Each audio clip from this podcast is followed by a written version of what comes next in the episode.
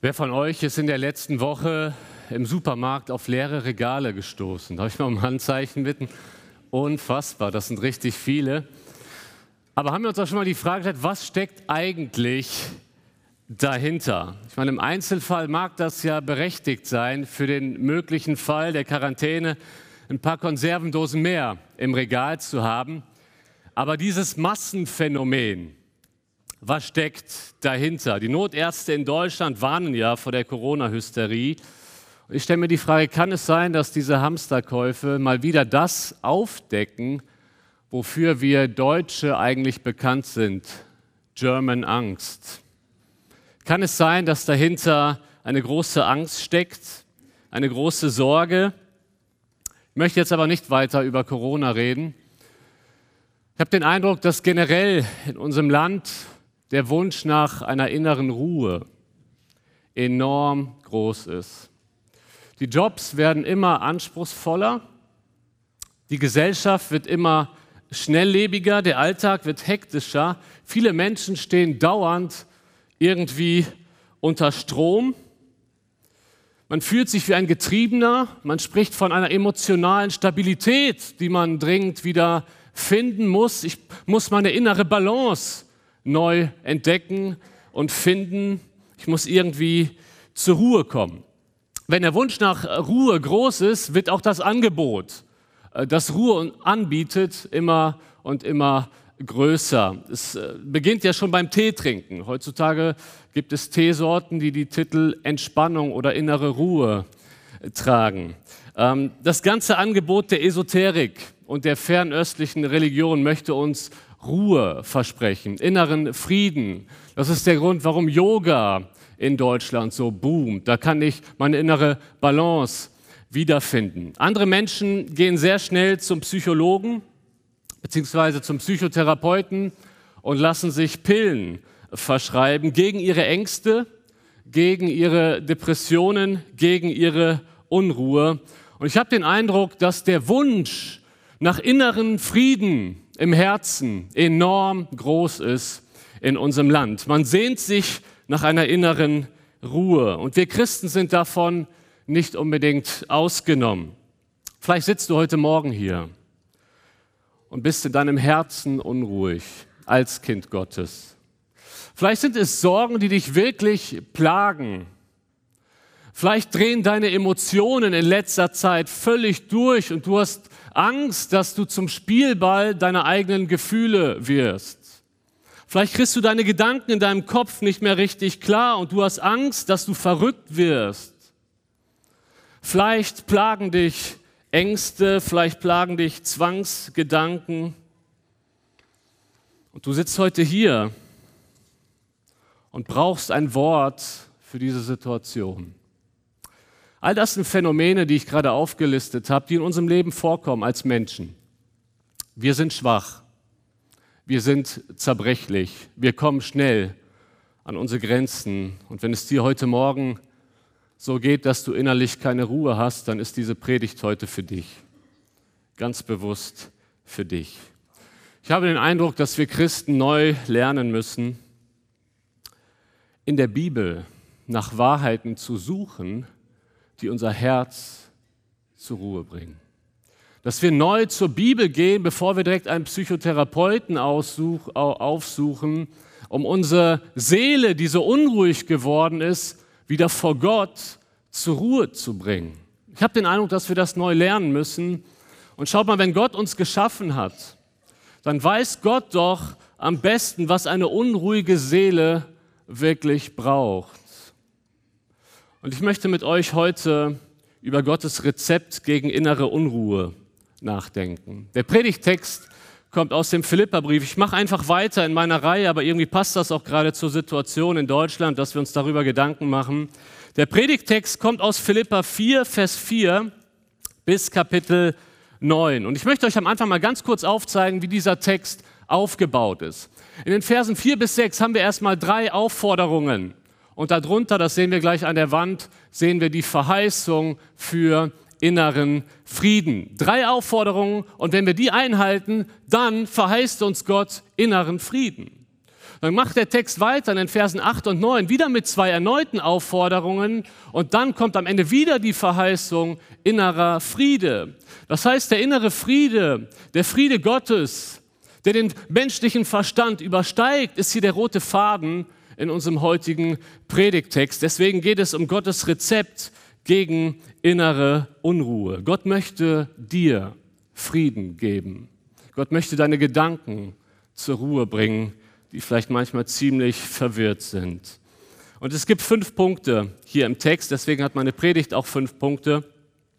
Der erste Punkt in Gottes Rezept gegen innere Unruhe ist, freue dich an Jesus. Ich lese Vers 4. Freut euch im Herrn alle Zeit. Wiederum will ich sagen, freut euch. Das ist übrigens nicht das erste Mal, dass Paulus im Philipperbrief über die Freude spricht. Er hat die Philipper schon in Kapitel 3 aufgefordert. Kapitel 3, Vers 1. Übrigens, meine Brüder, freut euch im Herrn. Um die ganze Aussagekraft dieser Aufforderung zu verstehen, müssen wir uns mal kurz vor Augen führen, in welcher Situation sind die Philipper eigentlich. Ich das sagt sich ja so schnell, ne? freut euch. Vor allem, wenn es einem nicht gut geht. Und das ging es den Philippern auch nicht. In Kapitel 1 erfahren wir, dass sie extrem Druck erleben, dass sie Leid erleben, dass sie genug Probleme haben von außen, aber auch Probleme von innen. Und inmitten dieser Situation sagt Paulus, freut euch. Sie haben einen Kampf für ihren Glauben. Ich meine, Paulus saß in Philippi im Gefängnis für den Glauben. Und er sagt den Philippern, trotz allem, freut euch stellt sich uns heute Morgen ja die Frage, ja, kann man das? Kann man sich freuen, obwohl man Probleme hat? Geht das? Ich möchte dir heute sagen, ja, das geht. Und Paulus ist uns da ein großes Vorbild. Denn Paulus, als er diesen Philipperbrief schreibt, sitzt selber gerade im Gefängnis in Rom. Er weiß nicht, wie sein Leben weitergehen wird. Und was macht er am Anfang des Briefes? Er sagt, wisst ihr was, liebe Philippa? Ich bete mit Freude dann schildert er uns einige Personen, die bewusst gegen ihn sind, auch Prediger, die ihm bewusst Schaden zufügen wollen. Und er sagt, ach, solange diese Leute Christus predigen, freue ich mich. Paulus weiß nicht, ob er für den Glauben hingerichtet wird. Er weiß nicht, ob er aus dem Gefängnis rauskommt. Und er sagt in Kapitel 2, aber auch wenn ich geopfert werde, wenn ich den Märtyrertod werde, freue ich mich. Moment, worüber reden wir dann jetzt? Über, über welche Freude sprechen wir heute Morgen? Wir sprechen hier über eine Freude, die nicht an Lebensumstände geknüpft ist. Wir sprechen nicht einfach nur über ein emotionales Empfinden, das in uns aufkommt, wenn die Sonne scheint in unserem Leben. Darüber sprechen wir nicht. Wir sprechen über eine Freude, die nicht an Lebensumstände geknüpft ist. Und wir sprechen über eine Freude, die eine Entscheidung ist. Wusstet ihr, dass man sich für Freude entscheiden kann? War mir auch neu, ehrlich gesagt, aber das kann man ja. Sonst, Paulus, sonst dürfte Paulus ja nicht dazu auffordern. Ne? Wenn Freude nur ein Gefühl ist, kannst du ja nicht sagen, freudig. ich fühle mich aber gerade nicht so. Wie soll das funktionieren? Das heißt, Freude ist auch eine Entscheidung. Und zu dieser Entscheidung, die aus dem Herzen kommt, ruft Paulus die Philippe auf. Hier steht im Text, freut euch im Herrn. Freut euch an Jesus. Freut euch darüber, was ihr in, mit Jesus habt. Die Beziehung zu Jesus ist die eigentliche Quelle für die Freude. Und Freude entsteht genau da, wenn man darüber nachdenkt, was man alles eigentlich in Jesus hat. Am 14. August 2003 kommt es im Nordosten der USA zu einem gewaltigen Stromausfall. Wir sehen es auf der Karte, eine ganze Region ist dunkel, ein dunkler Fleck.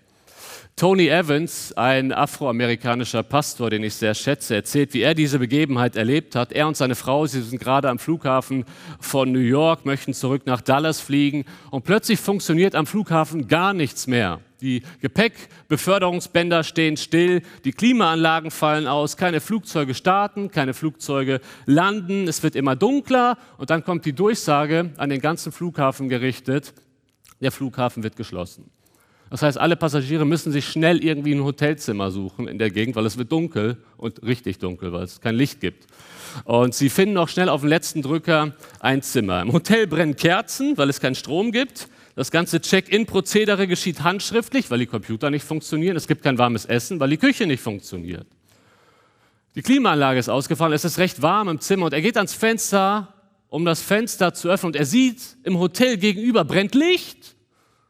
Und zwar so richtig Licht. Und die Leute feiern und, und essen schön. Und er stellt sich die Frage, Moment, wie kann das gehen? Ganz New York ist dunkel, das Hotel da vorne brennt wie ein Weihnachtsbaum im Dunkeln.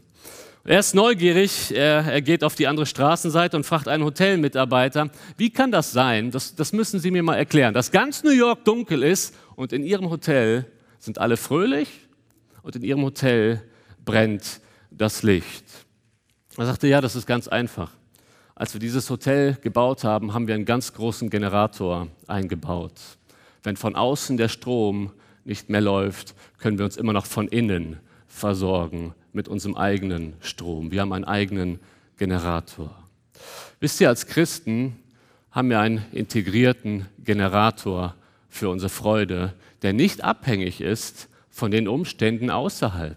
Wenn wir Jesus in unserem Herzen haben, haben wir immer einen Grund für die Freude, egal wie es außen aussieht, weil wir Jesus in uns haben und er bleibt bei uns, auch in der Not. Und das müssen wir, glaube ich, neu verstehen dass wir uns deswegen entscheiden können für die Freude, weil wir Jesus in uns haben. Die Tatsache ist aber, dass es häufig eher anders aussieht. Martin Lloyd Jones, ein Arzt und Theologe aus dem letzten Jahrhundert, schreibt, ich glaube, dass die größte Notwendigkeit heute eine neu erwachte, also eine erweckte und frohe Kirche ist. Nichts ist wichtiger, als dass wir uns aus einem Zustand befreien, der anderen Menschen den Eindruck vermittelt, dass Christsein gleichzusetzen ist mit unglücklich sein, traurig sein, krankhaft sein und dass ein Christ jemand ist, der Freude verachtet und äh, sein Leben in Mühsal verbringt. Christen scheinen zu oft niedergeschlagen zu sein und vermitteln zu oft den Anschein von Trauer, von Mangel an Freiheit und fehlender Freude. Es steht völlig außer Frage, dass dies der Hauptgrund dafür ist, dass eine große Anzahl Menschen das Interesse am Christentum verloren haben. Und vielleicht findest du dich genau da wieder. Vielleicht sagst du, ja, jetzt mal ganz ehrlich, meine Freude ist weg. Und selbst wenn ich so eine Aufforderung höre, freu dich, kann ich mich immer noch nicht freuen. Ähm, was kann ich tun, um die verloren gegangene Freude als Christ wiederzufinden? Ich möchte dir zwei Ratschläge mitgeben. Einmal, verweile nicht in der Opfermentalität. Weißt du, wir neigen manchmal dazu, wenn wir uns in einem Zustand befinden der Freudlosigkeit, dass wir so eine Opfermentalität entwickeln, dass wir sagen, naja, das ist halt so, daran kann ich jetzt auch nichts machen. Ich habe halt keine Freude, ich kann mich auch nicht mehr in Jesus freuen, da muss ich halt jetzt durch. Nein, musst du nicht. Musst du nicht. Du kannst dich entscheiden, aus dieser Opfermentalität rauszukommen und aktiv zu werden, weil Jesus ist da. Du musst ihn vielleicht nur wieder neu suchen in deinem Leben. Das ist eine Lüge, dass wir nichts dagegen machen können, wenn wir einen negativen Umstand der Freudlosigkeit in unserem Leben äh, empfinden. Diese Opfermentalität, das ist nicht etwas, zu Gott uns berufen hat. Gott hat uns auch nicht zur Passivität berufen. Gott hat uns zum geistlichen Kampf berufen. Und mir ist noch einmal neu wichtig geworden in der Vorbereitung, dass unser geistlicher Kampf als Christ auch immer ein Kampf um die Freude ist, die wir in Jesus haben. Der geistliche Kampf ist ein Kampf um die Freude. Und deswegen verweile nicht in der Opfermentalität, entscheide dich zum Kampf, zum Kampf für die Freude. Und der zweite Ratschlag lautet, predige dir selbst das Evangelium. Hört sich jetzt vielleicht etwas theoretisch an, aber ich möchte das ausführen, weil das ist der Schlüssel. Der Philipperbrief ist ja bekanntlich der Freudenbrief. In keinem anderen Brief spricht Paulus so viel über Freude, aber wisst ihr, was interessant ist? In der Relation zur Länge des Schreibens, der Philipperbrief hat ja nur vier Kapitel, wird das Wort Evangelium im Philipperbrief so häufig verwendet wie in keinem anderen Paulusbrief. Das heißt, schaut mal, da wo man von Freude spricht, muss man auch vom Evangelium sprechen. Und wenn man von Evangelium spricht, da freut man sich. Diese beiden Dinge hören, gehören so nah zusammen. Warum ist es wichtig, dass wir uns selbst das Evangelium immer wieder predigen? Weißt du, wenn dir die Freude momentan fehlt in deiner jetzigen Situation, dann kann es, ich sage nicht, dass es muss, aber es kann, der Grund kann daran liegen, dass du angefangen hast, für dich ein anderes Evangelium zum Glauben. Was meine ich damit? Schaut mal, wenn, wenn wir uns nicht das Evangelium prägen, äh, predigen, dann werden uns unsere Gedanken ein anderes Evangelium predigen. Das andere Evangelium sagt, du musst erstmal noch einiges leisten, dass Gott dich liebt. Und dann plötzlich fühlen wir keine Freude mehr, weil wir die ganze Zeit unter Leistungsdruck stehen. Ich muss, ich muss, ich muss, ich muss, damit ich von Gott angenommen werde. Ist falsch. Ist ein falsches Evangelium. Du musst nichts tun, damit Gott dich liebt. Er liebt dich einfach. Das ist das Evangelium, ein Teil des Evangeliums. Das andere Evangelium sagt uns auch, ja, Jesus ist für die Sünder gestorben, aber jetzt bist du wieder gefallen, schon wieder gefallen in die gleiche Sünde Jetzt hat die Gnade für dich aufgehört. Jetzt gilt das nicht mehr für dich. Jetzt ist es vorbei, jetzt hast du verspielt. Das ist ein anderes Evangelium. Das ist nicht das Evangelium von Jesus Christus. Ihr merkt, es ist so wichtig, damit, dass wir damit in den Tag stehen. Ich will es mir für mich neu vornehmen, mir jeden Morgen erstmal, bevor ich in den Tag gehe, bevor mir meine Gedanken etwas anderes predigen, dass ich mir das Evangelium nochmal neu predige. Wisst ihr, was das Evangelium ist? Das Evangelium ist, dass Gott seinen Sohn in diese Welt gesandt hat, um für unsere Sünden zu sterben. Er hat bezahlt für alle, alle, alle Sünden, die wir begangen haben, begehen und begehen werden. Er hat bezahlt. Er hat uns gerechtfertigt. Er hat uns für gerecht erklärt. Das ist schwer zu fühlen, aber es ist die Wahrheit. Er hat es getan. Er hat uns seinen Geist gegeben, der uns durchs Leben begleitet. Wir haben eine lebendige Hoffnung vor uns eine lebendige Hoffnung. Das ist der Kern des Evangeliums. Und wenn wir das angenommen haben, dann trifft das alles auf uns zu. Und das sollte unsere Freude am Herrn jeden Tag nochmal neu maximieren. Weißt du, Schuldgefühle und Leistungsdruck vertragen sich nicht gut mit Freude. Aber das Evangelium ist die Antwort auf Schuldgefühle und auf Leistungsdruck. Deswegen predige dir jeden Tag neu das Evangelium. Es gäbe noch zu diesem Thema ganz, ganz viel zu sagen. Meine Predigt hat aber noch vier andere Punkte. Deswegen möchte ich an dieser Stelle aber eine Buchempfehlung aussprechen. John Piper hat ein gutes Buch geschrieben mit dem Titel Wenn die Freude nicht mehr da ist. Wenn du dich in der Situation befindest, dann kannst du gerne auch dort weiter nachlesen. Ich komme zum zweiten Punkt. Gottes Rezept gegen innere Unruhe, vermeide Streitigkeiten. Vers 5, es geht weiter. Eure Milde soll allen Menschen bekannt werden. Der Herr ist nahe. Statt Milde könnte man auch Freundlichkeit übersetzen. Aber das Interessante ist, wie dieses Wort milde, in welchen Zusammenhängen es gebraucht wird. In 1 Timotheus 3, Vers 3, da ist die Rede von einem Ältesten. Da heißt es, er soll kein Trinker sein, kein Schläger, sondern milde und nicht streitsüchtig. Also im Kontext von Schlagen und Streiten. Dazwischen steht milde. An der anderen Stelle in Titus, da ist davon die Rede, er soll niemanden lästern, nicht streitsüchtig sein, milde. Das heißt, wir haben es immer wieder, dass es hier nicht einfach um Freundlichkeit per se geht, so nach dem Motto, Hauptsache, wir haben immer ein Lächeln auf, auf, auf dem Gesicht, sondern dass es besonders um unsere Reaktion in angespannten Situationen geht. Wie reagiere ich, wenn mich jemand verbal angreift? Greife ich zurück an? Lasse ich die Situation eskalieren? Oder trägt meine meine Reaktion, die milde ist, zur Deeskalation bei und ich vermeide dadurch Streitigkeiten. Paulus sagt, das soll euer Leben beherrschen, dass diese Einstellung. Und warum ist das gerade in Philippi so wichtig? Sie bekommen so viel Druck von außen. Wie reagieren Sie darauf? Sie haben Streitigkeiten in der Gemeinde. Evodia und Syntyche lassen grüßen aus der letzten Predigt. Das war Philippi. Und gerade deswegen ist es so wichtig, dass Paulus sagt, vermeidet Streitigkeiten reagiert auch in angespannten Situationen mit Milde und eure Motivation ist, der Herr kommt bald wieder. Der Herr ist nah. Deswegen vermeidet Streitigkeiten. Weißt du, manche Menschen kann man mit Zitronen vergleichen. Wenn sie unter Druck stehen, kommt es zu einer sauren Reaktion. Der Text fordert uns auf, eher Pfirsiche zu sein. Selbst unter Druck reagieren sie immer noch süß. Aber die Wahrheit ist doch folgende, das, was in dir drin ist, kommt unter Druck aus dir raus. Das, was in dir drin ist, kommt unter Druck aus dir raus. Deswegen, wenn du momentan in einer Situation bist, ungeklärte Beziehungen, da Streit und mit dem kommst du nicht klar, kann es sein, dass das ein Hinweis darauf ist, dass in deinem Herzen etwas ungeordnet ist. Da hast du auch keinen inneren Frieden. wenn dein Herz so unruhig ist und du ständig ungeklärte Beziehungen in deinem Umfeld hast. Auf der anderen Seite ist es auch so wichtig, dass wir Streitigkeiten vermeiden, dass der innere Friede in unserem Herzen erhalten bleibt. Innerer Friede und Bitterkeit lassen sich nicht zusammenbringen.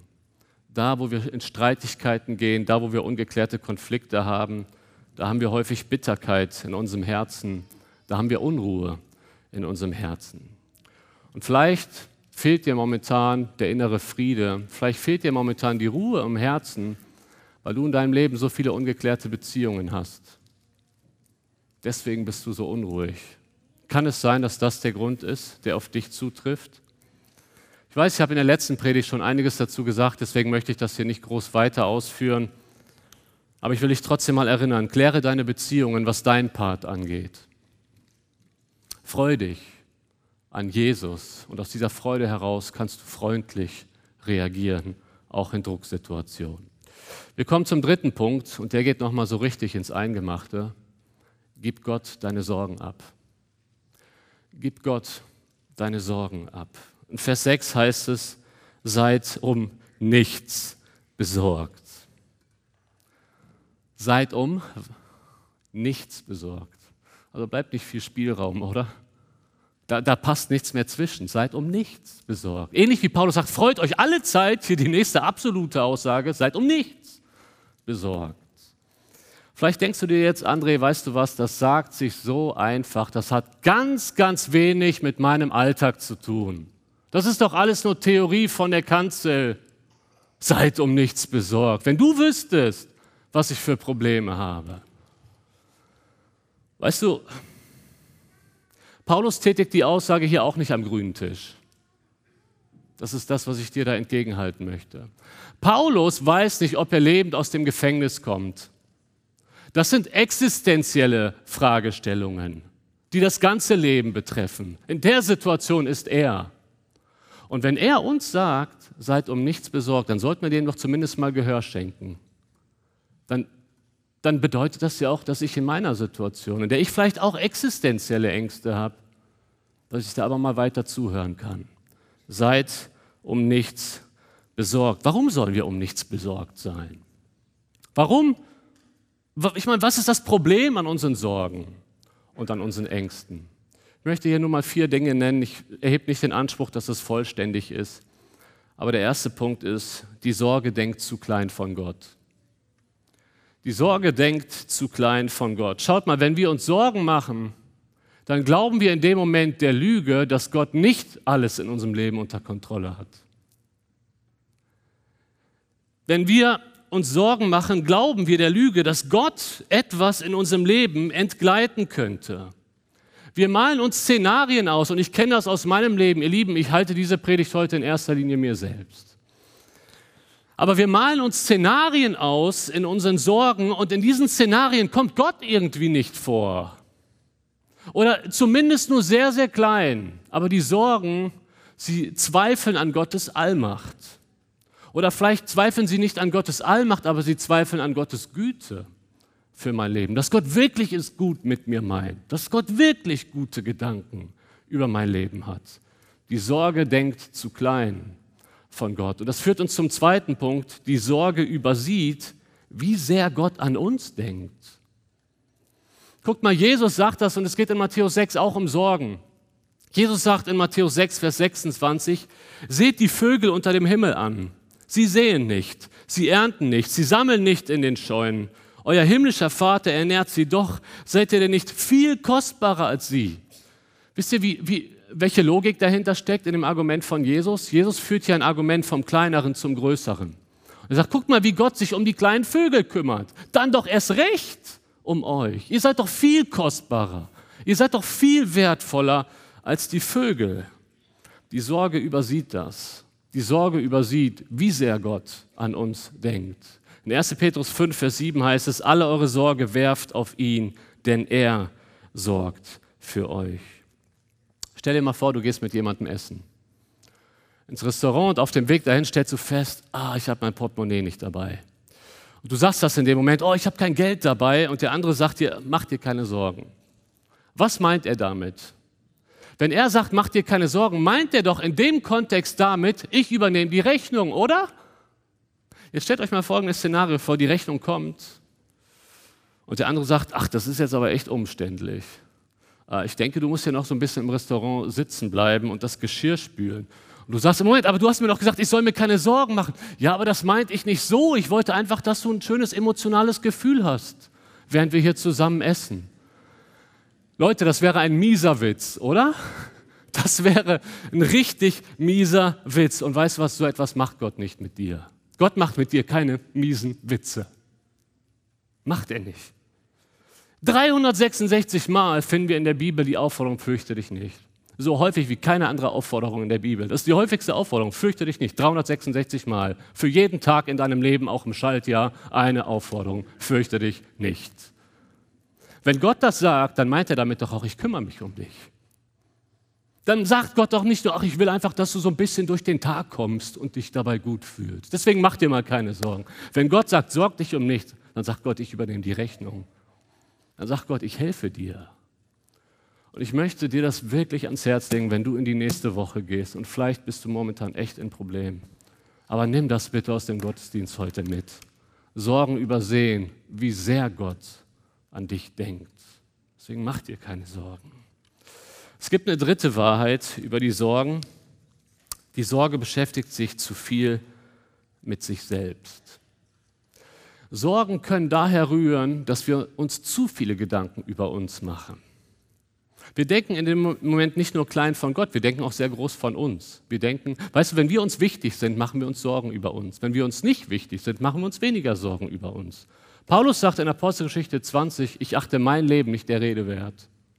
Es geht nicht um mein Leben. Das sagt er übrigens auch im Philipperbrief, mein Leben ist Christus. Und deswegen hatte Paulus auch nie Sorgen. Also jetzt selbst in so einer Gefängnissituation. Er hatte schon mal Sorgen und auch Kämpfe, das will ich hier auch äh, nicht unerwähnt lassen, aber er ist immer wieder dahin gekommen, dass er gesagt hat, Gott, ich vertraue dir mein Leben an, weil es nicht um mich geht.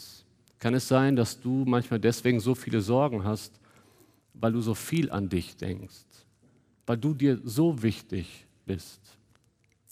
Die vierte Wahrheit geht in die ähnliche Richtung. Die Sorge offenbart die Dinge, die uns am wichtigsten sind. J.D. Greer, ein Pastor aus Amerika, den ich sehr schätze, er sagt dazu, die meisten von uns betrachten Angst als eine Emotion, die ganz natürlich aus der Ungewissheit des Lebens entsteht. Ne, so nach dem Motto, ist halt so, wir alle haben schon mal Ängste. Aber Jesus sagt, dass es eine Emotion ist, die eng mit unseren tiefsten Wünschen verbunden ist. Wir machen uns am meisten Sorgen darüber, was wir am meisten lieben. Denkt da mal drüber nach. Ich denke, es macht Sinn. Warum machen wir uns so viele Sorgen um unsere Gesundheit? Weil uns unsere Gesundheit wichtig ist. Warum haben wir vielleicht Geldsorgen und machen uns so viel Sorgen um Geld? Weil uns Geld wichtig ist. Das, was uns wichtig ist, darüber machen wir uns Sorgen. Und Sorgen und Ängste entstehen eben häufig, ich sage nicht immer, aber häufig da, wo wir Angst haben, etwas zu verlieren, was uns wichtig ist. Jetzt habe ich einiges zum, zum Wesen der Sorgen gesagt und zu ihrer möglichen Herkunft. Aber ich möchte dich jetzt auch mal ganz persönlich fragen, was hast du momentan für Sorgen? Wisst ihr, wenn wir alle Sorgen, ich meine, ich glaube, wir haben so ziemlich alle hier haben, haben Sorgen oder kennen Sorgen aus ihrem Leben. Wenn wir das jetzt mal für alle sichtbar machen könnten und uns das mal anschauen könnten, welche Sorgen werden hier im Raum vertreten? Der eine hat Geldsorgen. Er sagt, ich weiß nicht, wie ich meine Familie durchbringen soll. Ähm, ich habe nicht die Möglichkeit, Geld anzusparen. Wir leben von der Hand in den Mund. Was ist, wenn das Auto kaputt geht? Dann haben wir ein echtes finanzielles Problem. Oder die Heizung. Das wären Geldsorgen. Dann ist der andere hier, der ein oder andere hier im Raum vielleicht ängstlich und besorgt, weil er einsam ist. Und der Gedanke, im Alter allein zu sein, ruft in dir heftigste Emotionen hervor. Du willst nicht einsam sein. Das sind Ängste. Dann gibt es diejenigen, die sich Sorgen machen wegen dem Coronavirus und den wirtschaftlichen Auswirkungen. Andere sind so besorgt darüber, äh, ob sie bei Menschen gut ankommen und was Menschen über sie denken. Wie komme ich bei den anderen an? Lehnen sie mich ab oder, oder geben sie mir Komplimente? Einige haben Angst und Sorgen, zum Arzt zu gehen. Manchmal völlig unberechtigt, aber es könnte ja eine Verdachtsdiagnose plötzlich im Raum stehen. Andere haben Sorgen, dass sie die Kontrolle über ihr eigenes Leben verlieren. Singles haben Sorge, den richtigen Partner zu finden. Dann können uns ja auch noch politische und gesellschaftliche Sorgen echt lähmen, neue Gesetzentwürfe, die im Raum stehen, der wachsende Druck auf evangelikale Christen in Deutschland. Ich weiß nicht, wo du dich wiederfindest. Vielleicht habe ich deine Sorge nicht erwähnt. Aber manchmal fühlen wir uns echt gelähmt vor Sorgen. Wisst ihr, was Spurgeon dazu gesagt hat? Angst nimmt dir nicht deine Sorgen von morgen, sondern nur deine Stärke von heute. Angst nimmt dir nicht deine Sorge von morgen, aber nur deine Stärke von heute. Und ich möchte dich heute einladen, in dieser Predigt, heute in diesem Gottesdienst deine Sorgen nochmal ganz bewusst Gott abzugeben. Wie kann das geschehen? Kommt, wir lesen den Vers mal weiter. Da heißt es in Vers 6, Seid um nichts besorgt, sondern in allem sollen durch Gebet und Flehen mit Danksagung eure Anliegen vor Gott kund werden. Anstatt dass wir uns mit den Sorgen beschäftigen, sollen wir sie abgeben. Und zwar, hier heißt es, im Gebet. Wir sollen Gott unsere Sorgen kundtun, durch Gebet und Flehen. Ich meine, hier geht es nicht um auswendig gelernte Phrasen. Hier geht es um Flehen, um spezifische Anliegen, die wir vor Gott bringen und immer wieder vor Gott bringen. Ich habe vor einiger Zeit mal Nick Ripkin kennengelernt. Er hat das Buch geschrieben, Gottes unfassbare Wege. Er war in Somalia. Er hat viele verfolgte Christen besucht und mit ihnen gesprochen. Ich habe ihn auf der Konferenz gehört und er sagte, wisst ihr was? Ich mache nicht immer stille Zeit. Wir haben uns erstmal gewundert, okay, Prediger macht nicht immer stille Zeit. Er sagt, manchmal mache ich laute Zeit mit Gott. Meine Frau macht stille Zeit und die notiert sich dann alles im Kalender. Ich gehe raus in den Wald und mache laute Zeit mit Gott. Aber darum genau geht es doch auch, dass wir unser Anliegen mit Flehen vor Gott kundtun. Und dann, was passiert dann? Dann sollen wir die Danksagung nicht vergessen. Das Dank vergegenwärtigt uns, das Danken, was Gott alles schon in unserem Leben getan hat. Und die Erfahrungen mit Gott in der Vergangenheit geben uns Zuversicht für die Ungewissheit in der Zukunft, weil, wir, weil Gott ja das schon getan hat. Und das vergegenwärtigen wir uns, wenn wir ihm danken. Aber ich glaube, hier geht es auch um das Danken, dass wir am Ende des Gebets beim Flehen es Gott abgeben und ihm schon mal danken, Herr, danke, es ist bei dir sicher. Du wirst dich um mich kümmern. Als ich 2017 im Krankenhaus war, ich habe die Situation hier schon mal erzählt, ich möchte sie auch nicht zu häufig erzählen, aber ich musste noch mal daran denken in der Vorbereitung. Da stand ja ein Tumorverdacht in der Lungengegend bei mir im Raum und ich wurde dann zum Arzt reingerufen und der hat sich das äh, CT vom letzten Jahr angeschaut und das CT vom diesen Jahr und er sagt mir, Herr Tös, warum kommen Sie dann erst jetzt? Und ich dachte, oh, ich dachte, das wäre gutartig. Ja, das Ding ist gewachsen. Leute, ich kann euch sagen, das hat mich in dem Moment umgehauen.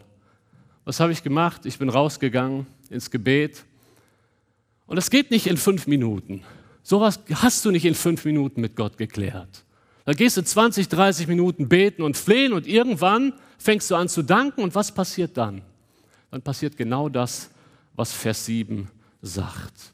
Und der Friede Gottes, der allen Verstand übersteigt, wird eure Herzen und eure Gedanken bewahren in Christus. Ihr Lieben, das ist eine Verheißung.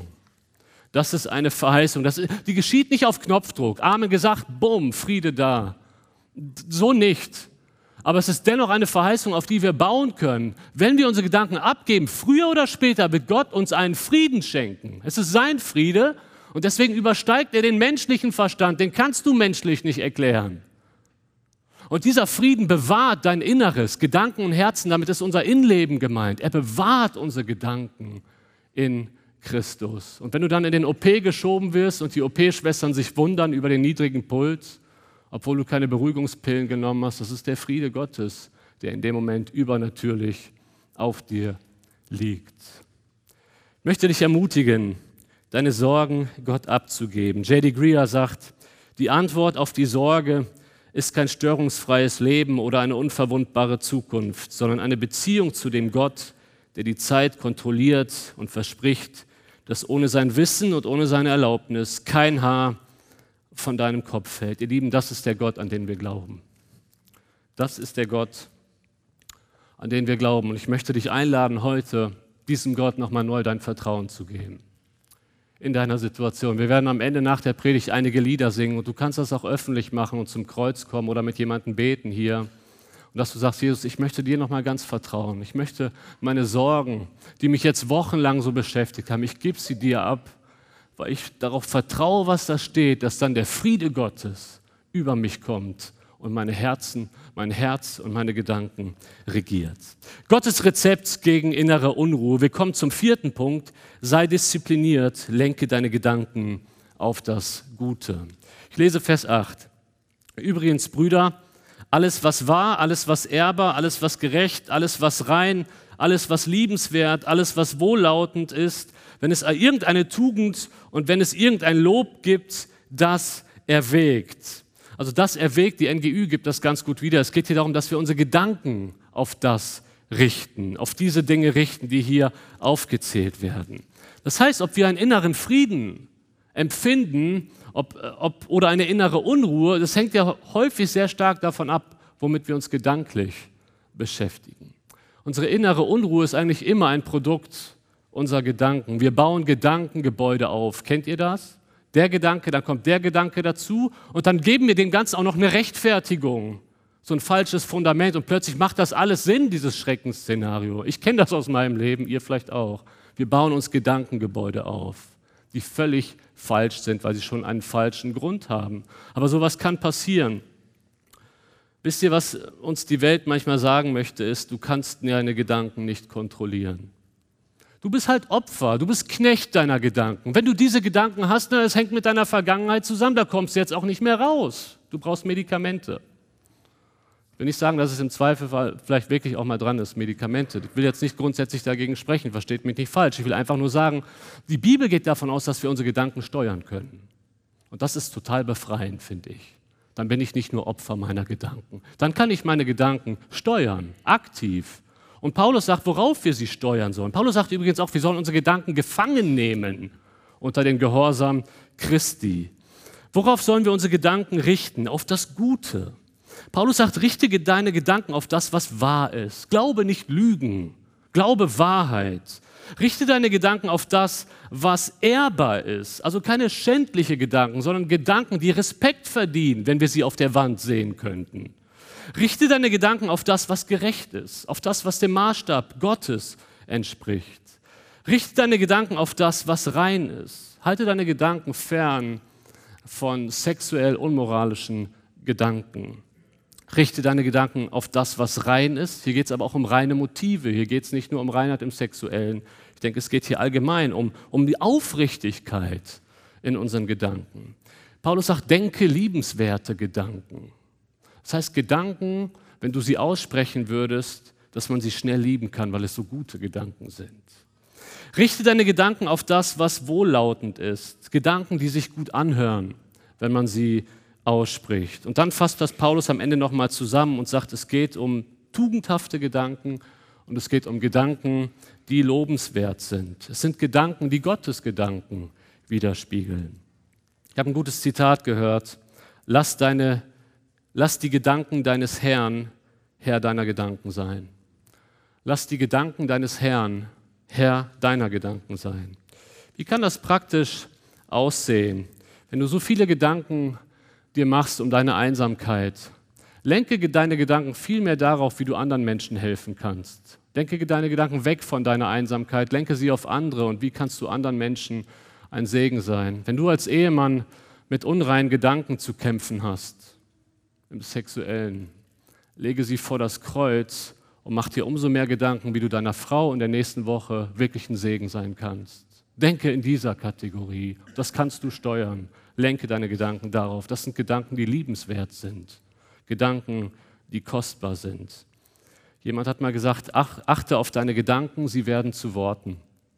Achte auf deine Worte, sie werden zu Handlungen. Achte auf deine Handlungen, sie werden zu Gewohnheiten. Achte auf deine Gewohnheiten, sie werden zum Charakter. Aber es beginnt alles mit unseren Gedanken. Der geistliche Kampf ist ein Kampf um unsere Gedanken. Hundertprozentig. Und das, womit wir uns am meisten beschäftigen, das beeinflusst unsere Gedanken am stärksten. Weißt du, wenn du pro Woche 20 Serien guckst, wird das deine Gedankenwelt beeinflussen. Auf jeden Fall.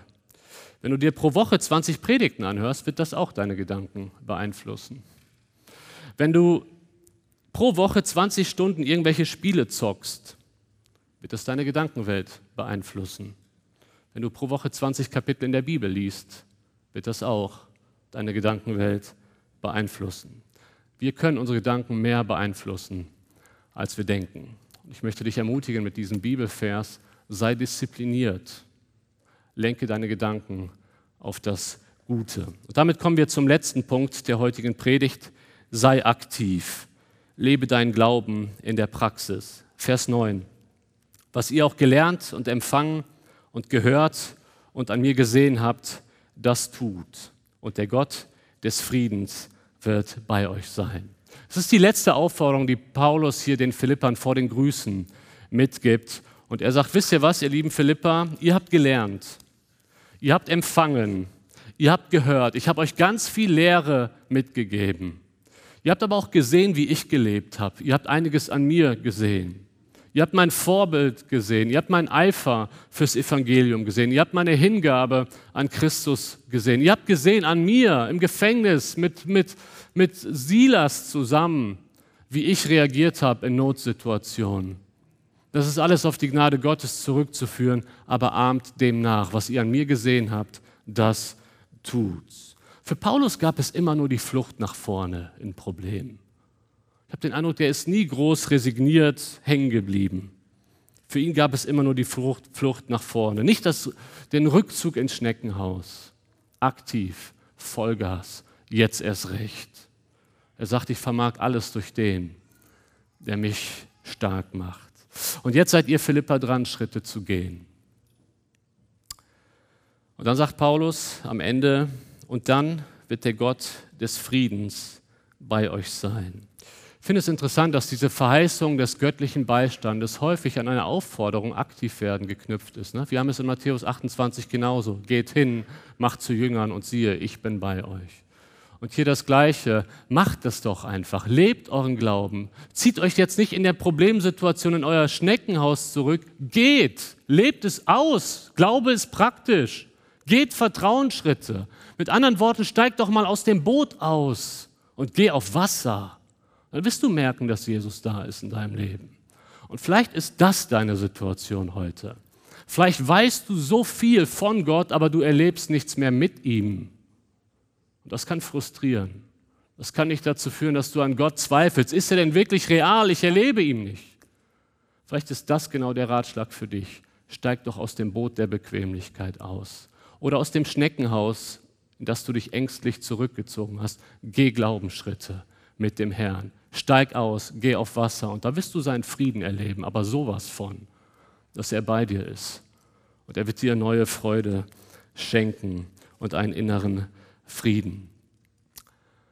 Vielleicht muss der ein oder andere heute Morgen seine Beziehung zu Gott neu ordnen. Vielleicht ist es Sünde in deinem Leben, wodurch du so viel Unfrieden hast. Vielleicht sind es ungeklärte Beziehungen. Vielleicht sind es Dinge, die dein Gewissen sehr belasten, vielleicht zu Recht. Vielleicht hast du aber auch inneren Unfrieden, weil du dein Leben noch nie Jesus anvertraut hast. Weißt du, du brauchst einen inneren Halt und den wünsche ich dir wirklich. Du brauchst einen inneren Halt im Leben. Der Mensch wird nie innere Ruhe in sich selbst finden, durch sich selbst. Ein Halt muss immer außerhalb von uns sein. Und dieser Halt in deinem Leben möchte Jesus für dich sein. Und ich möchte dich heute auch einladen, wenn du diesen inneren Frieden nicht hast, weil du Jesus nicht in deinem Leben hast, dann kannst du die Entscheidung heute treffen. Du kannst zu ihm kommen, ihm deine Sünden bekennen und er vergibt gerne. Er kommt in dein Leben und er möchte dich durch das Leben begleiten. Wir möchten jetzt einige Lieder singen. Joni, darf ich dich schon mal nach vorne bitten? In dem ersten Lied geht es darum, lege deine Sorgen nieder. Und das ist eine Einladung jetzt an dich. Wir werden hier mit einigen Gesprächspartnern vorne stehen und wenn du mit jemandem zusammen beten möchtest, kannst du einfach während dem Lied, während wir das Lied singen, nach vorne kommen und deine Sorgen niederlegen. Im zweiten Lied geht es darum, in Christus ist mein ganzer Halt und wenn du diesen Halt nicht hast in deinem Leben, möchte Christus das sein. Und da möchte ich dich einladen, auch heute die Entscheidung für ihn zu treffen, dass du ihm dein Leben übergibst und dass er mit seinem Frieden in dein Leben kommt. Lass uns gemeinsam dazu aufstehen. Und wer möchte, kann gerne nach vorne kommen zum Gebet.